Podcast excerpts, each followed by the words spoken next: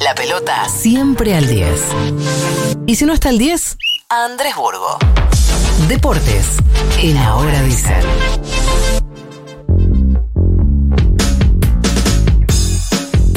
Che, para nosotros es el 10, Andrés Burgo. ¿Cómo si no está el 10 se la pasas Andrés Burgo? ¿Qué es esto? 4 barra 2. bueno, está bien. A ¿Cómo veces está, lateral Burgo? derecho, a veces expeditivo, marcador central. ¿Qué ¿Cómo andan? tal? ¿Bien? Bien, ¿vos qué tal? Bien, bien, bien, bien, bien. Hoy, hoy les traigo este un algo que s- puede sonar un poco lejano A escala argentina, que es con lo que está pasando en estos días en el mundo del, del deporte, que es el boicot que Estados Unidos le está haciendo a China. Porque, ¿O para qué? Para los Juegos Olímpicos de invierno que se hacen en Pekín en febrero. Claro, decís Juego Olímpico de invierno en Argentina, ¿a quién Sí. le- al hemisferio sur, ¿a quién le importa? Claro. Y sí, la verdad que es, es muy lejano acá, digamos, en Buenos Aires, en gran parte del país. Digo, a ver, no, no, no, no se hace esquí, no se hace bobsleigh, no se hace patinaje sobre hielo. My Way era la. ¿Te acordás Bueno, de no, My Way? tenés que entrenarte ahí. el otro día un médico mío, un médico, viste, este año fue muy de médicos, me dijo, eh, no, yo hago eh, hockey sobre hielo. Claro. Dice, no, en el colegio tenía ya una Ah, cosa rarísima. El colegio tenía y ahora eh, retomé y me voy a jugar a lugares y en Mendoza eh, Claro. hay una buena pista. ¿Qué? ¿Qué dice? Pero Bueno, Ah, es joder. eso, es eso, digamos. eh, l- los, las pequeñas delegaciones argentinas en los Juegos Olímpicos de Invierno son de los lugares de la cordillera. Digo, son de Tierra claro. del Fuego, de Bariloche, de Mendoza. Eh, y además, bueno, esta cuestión de infraestructura que es carísimo, Carísimo. digamos. O sea, hacer una, una cancha de curling o una de hockey sobre hielo. De- para hacer patinaje artístico sobre hielo, según lo que piden las reglamentaciones internacionales, hay solamente uno que queda en Ushuaia que no está techada y si la querés techar te cuesta millones de dólares. Y es caro practicarlo porque Es carísimo, sí, sí, cosas. sí, sí, sí, sí, sí, sí, sí.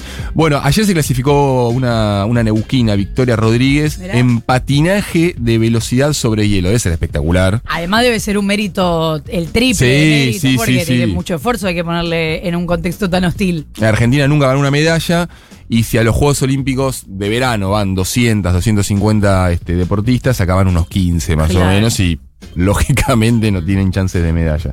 Pero bueno, el tema en estos días tiene que ver con un Bueno, juego... igual te deseamos lo mejor. Sí, no, es espectacular. Con toda la esperanza. es hermoso. Claro. Quiero ir yo ahí de... Este, A cubrir. a llevarle los botines. Claro. O los patines.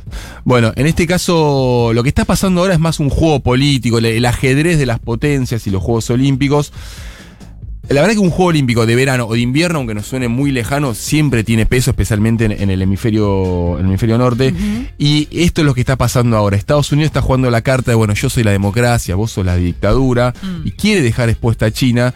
Y el gobierno de Biden suele centrarse la política exterior en los derechos humanos y bueno, que eh, está usando el deporte acá para qué? Para dos cosas. Una, hablar de la represión china contra los activistas por la democracia en Hong Kong y también la represión contra los uigures, que es una etnia min- min- minoritaria, musulmana, que habla en turco. Esta es la parte menos china del país, una parte que Mao anexó a China, queda cerca de Kazajistán.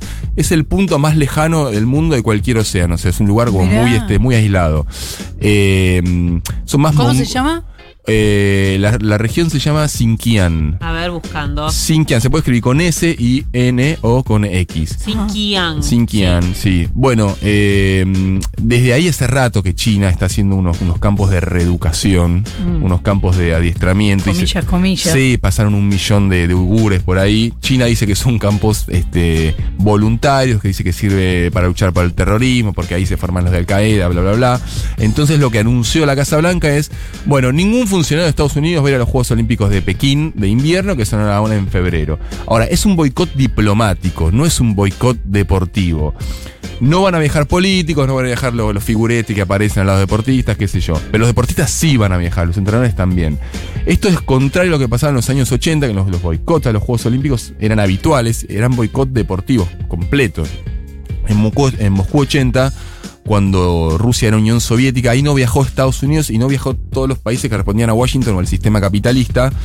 Y el motivo era más o menos similar, eran cuestiones de política exterior, y en ese momento fue porque Unión Soviética había eh, invadido Afganistán. Entonces Estados Unidos dijo, no viajamos, y Argentina no viajó. Eh, Digo, la dictadura tenía buena relación con, Sí. con Moscú, con el Partido Comunista de, de la Unión Soviética, pero igual se sumó el boicot y había un montón de atletas argentinos que se habían clasificados y porque Unión Soviética había invadido, no pudieron viajar. Claro. Una cosa de locos.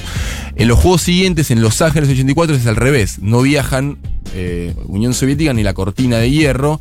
Y después en Seúl 88, ya que es el último boicot deportivo, como es en Corea del Sur, no viajan los de Corea del Norte y se suman otros países comunistas como Cuba, Etiopía y demás.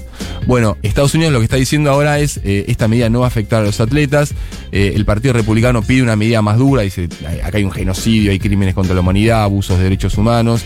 Eh, Estados Unidos le está pidiendo a los otros países, súmense, muy poco le están diciendo que sí, Reino Unido, Australia, Canadá. Argentina fue una de las primeras en sumarse a China. La Cancillería a las pocas horas sacó un, respaldo a los Juegos de Pekín, eh, una reunión entre el embajador de, Argentina en China, Bacán Arbaje, y el canciller Cafiero, dijeron, nosotros vamos a China. Eh, y, tenemos muy buenas relaciones. Y sí, y sí.